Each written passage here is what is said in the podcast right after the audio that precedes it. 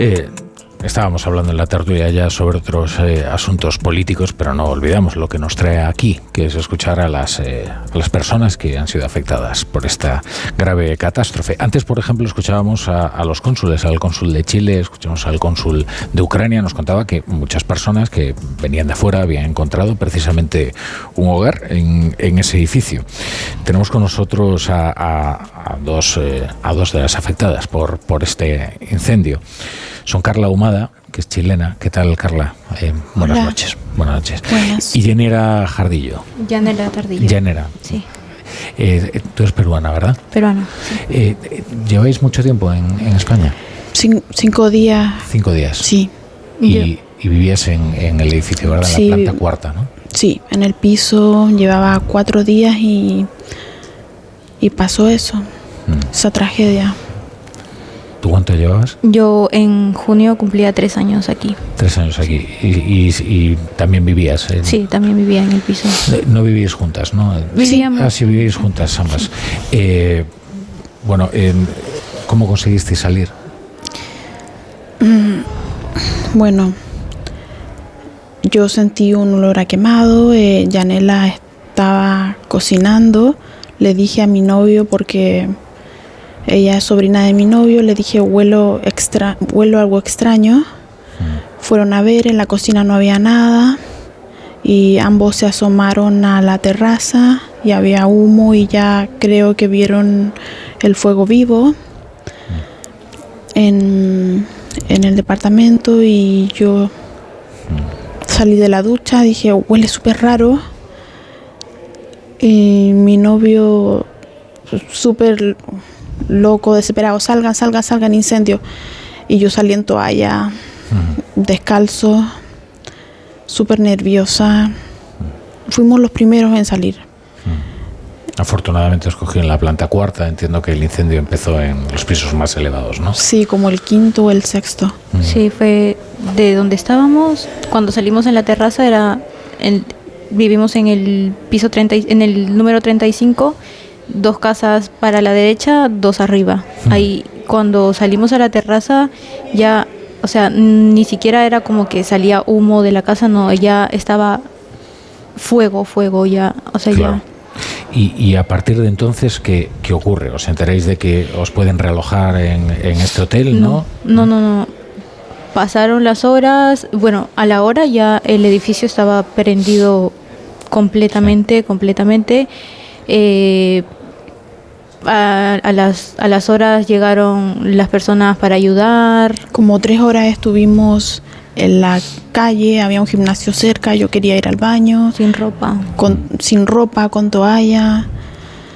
Em, no inhalé mucho humo, igual afectó un poco, pero no mucho y ya llegaron como, y habían como carpas de, para ayuda para ayudas médicas y me examinaron y ya estaba todo bien y me dieron abrigo porque estaba sin ropa.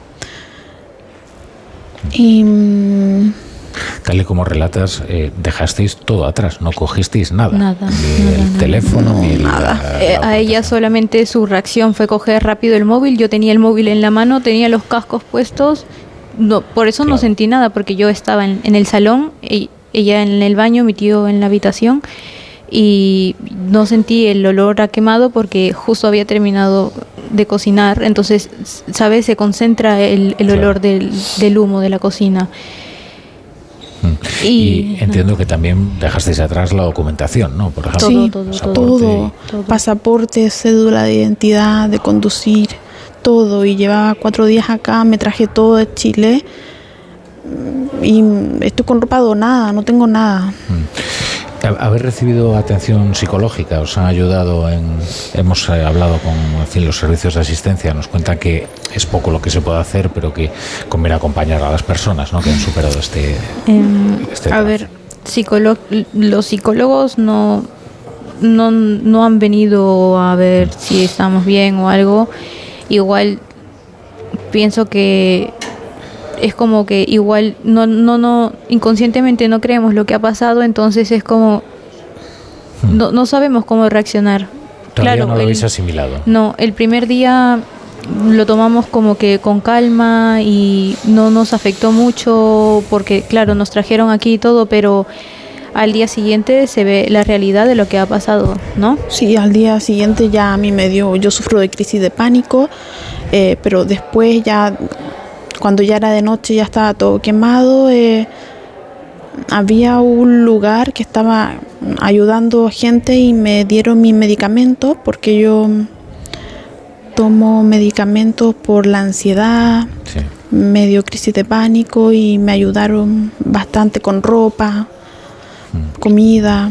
Ese es uno de los casos ¿no? que nos relatan muchas personas que dicen que hay personas que dependen de un medicamento, que necesitan un medicamento y que lo han dejado atrás y que no es tan fácil conseguirlo, sobre todo si necesita una receta. ¿no? Y tengo, tenía receta chilena y no podía comprarlo acá, entonces policía me llevó a una farmacia y me dieron un poquito de, mis medicamentos.